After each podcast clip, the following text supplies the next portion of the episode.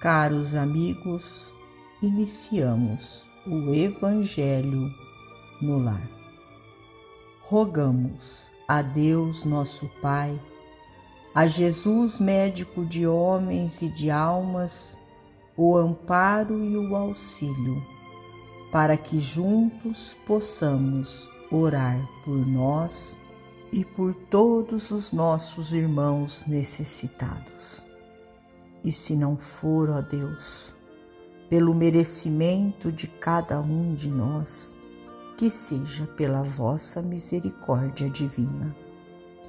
E unidos nesta corrente fraterna, permitamos que os nossos amigos espirituais, trabalhadores da vitória do bem, adentrem os nossos lares, trazendo a cada um de nós a ação medicamentosa para o nosso corpo e para a nossa alma. Do livro Justiça Divina Sentenciados Sentenciados, sim, a vida, porém, não nos suplica pelo prazer de atormentar a face de nossa destinação à suprema felicidade, todos estamos intimados ao bem, impelidos ao progresso, endereçados à educação e policiados pela justiça.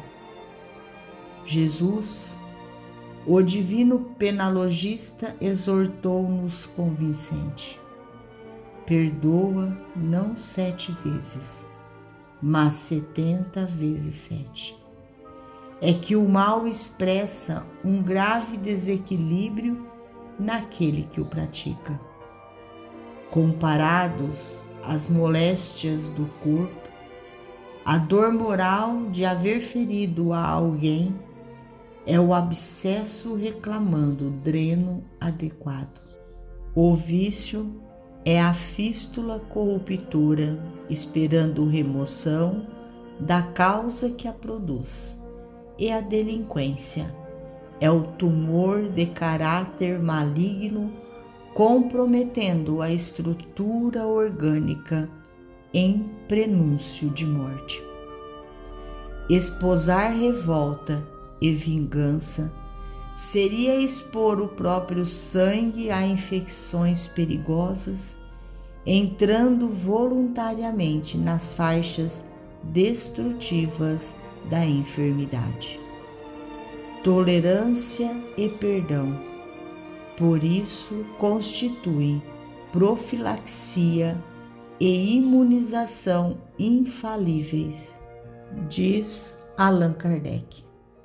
As penas que o espírito experimenta na vida espiritual ajuntam-se às da vida corpórea, que são consequentes às imperfeições do homem, às suas paixões, ao mau uso de suas faculdades e à expiação de presentes e passadas faltas.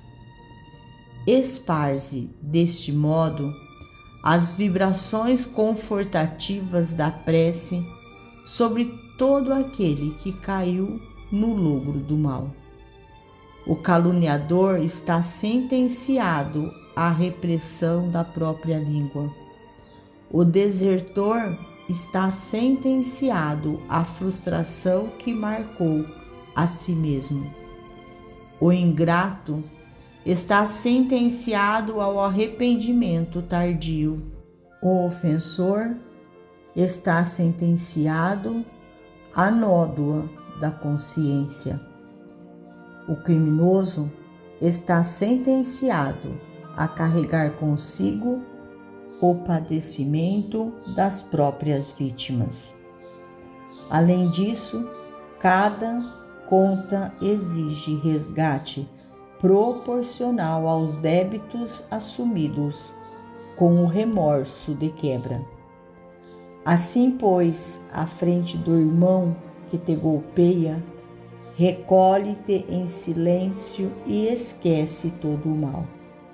Não precisas indicá-lo a esse ou àquele castigo perante a barra dos tribunais, porque o maior sistema de punição já está dentro dele. Emmanuel. Finalizamos a mais um Evangelho no lar.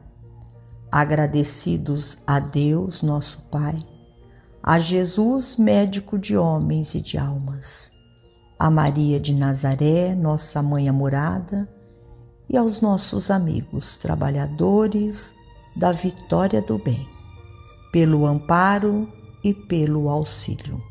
Fiquem todos com Jesus e até amanhã, se Deus assim o permitir.